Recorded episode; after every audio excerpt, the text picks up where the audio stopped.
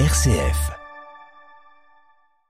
En ces temps troublés de conflits dans le monde, une petite lumière surgit, celle de Bethléem. Comme chaque année, une bougie est allumée dans la ville de naissance du Christ, puis transportée en Europe par des scouts autrichiens. Et c'est en Autriche que des scouts de toute l'Europe viennent récupérer cette fragile flamme pour la transmettre dans leur pays. En France, la lumière de Bethléem est arrivée apportée par des scouts et guides de France, mais aussi des éclaireuses et éclaireurs unionistes de France, des catholiques et des protestants unis pour transmettre la paix. Bonjour Maude de Bourquenay. Bonjour Pierruc, bonjour à tous et à toutes. Vous êtes euh, journaliste pour euh, Dialogue RCF à Marseille et vous avez assisté à la remise de la lumière de Bethléem à Marseille hier. Ça se passait à la cathédrale apostolique arménienne. Oui, un, lieu qui donne tout de suite le ton. Les autres années, à Marseille, les scouts ont plutôt eu le droit à des opérations festives, un pèlerinage de nuit dans le cœur de Marseille, une randonnée. Mais cette année, l'actualité poussait les organisateurs à choisir un symbole plus grave, selon Marie Chou, une des organisatrices. Jusqu'à présent, euh, on était vraiment tourné autour de la joie parce qu'on on pense que la lumière, c'est la joie.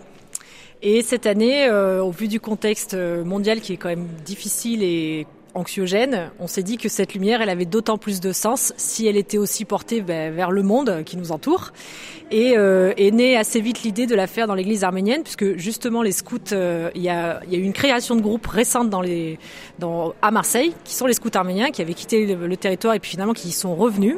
Et on s'est dit que c'était quand même une très belle idée de le faire. Ils ont été tout de suite d'accord.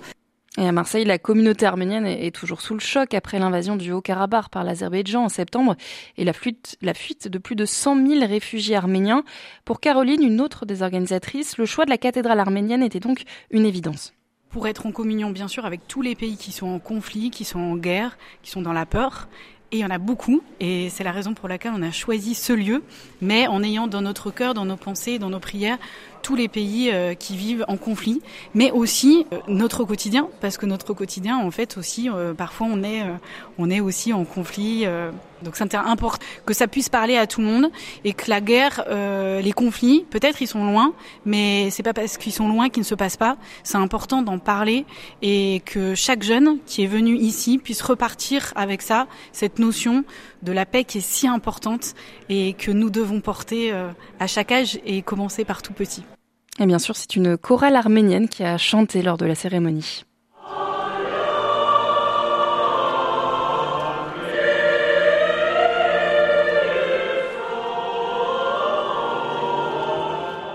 Magnifique ces chants euh, arméniens et, et comment s'est déroulée la transmission de la lumière?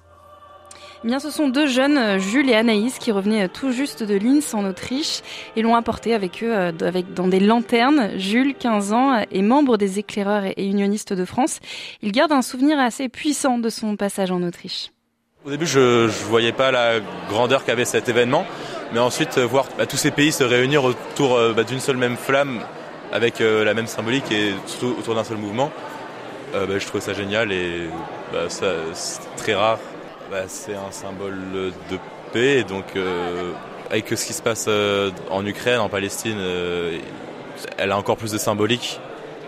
Et par exemple, bah, pendant la célébration, le, message des Ukrainiens était vraiment porté avec beaucoup d'émotion. Et Anaïs, elle, a 13 ans, elle fait partie des scouts et guides de France de grâce, épuisée mais convaincue de l'importance de cette transmission.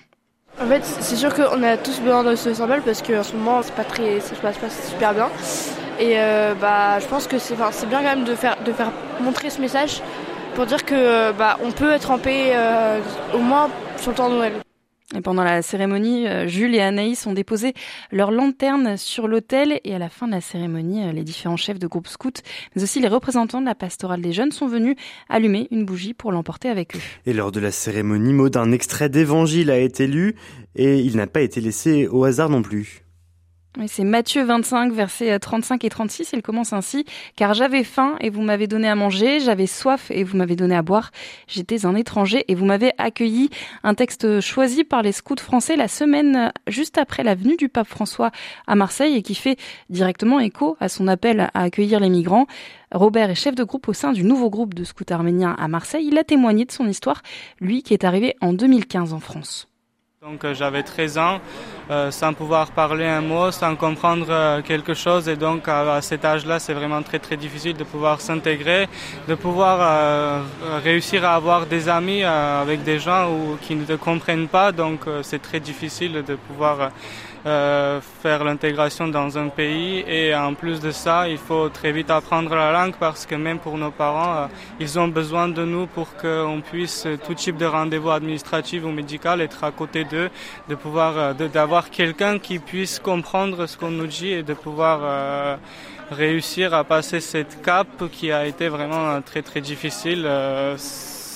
qu'au début c'était vraiment inimaginable et après aujourd'hui voilà Huit ans après, euh, on, est là, on arrive à parler, on arrive à s'exprimer. Donc, euh, pour l'entraide, donc euh, le scoutisme nous a permis d'être avec les jeunes arméniens qui pourraient se retrouver dans le même cas que nous et donc de venir en aide avec nos moyens, donc en s'intégrant dans, le bénévolat, dans le scoutisme. Donc, c'est très important pour nous parce que comme nous on a vécu dans cette euh, difficulté, donc on essaye de faire au mieux, de faciliter euh, pour les des jeunes Arméniens nouveaux qui arrivent de l'Arménie, de pouvoir les intégrer au mieux en France, dans un pays où c'est très difficile de s'intégrer. À ses côtés, Mehesh, qui a une histoire similaire, lui aussi est chef au sein du groupe de scouts arméniens. Et pour lui, ce groupe était nécessaire justement pour soutenir les nouveaux arrivants. C'est le moyen de garder ce que c'est vraiment une arménienne et de pas perdre nos origines et euh, s'intégrer au mieux en France. Euh, oui, parce qu'il y en a qui viennent d'arriver, donc ils ont besoin de net pour euh, intégrer. Quand on est arrivé, on nous a aidés.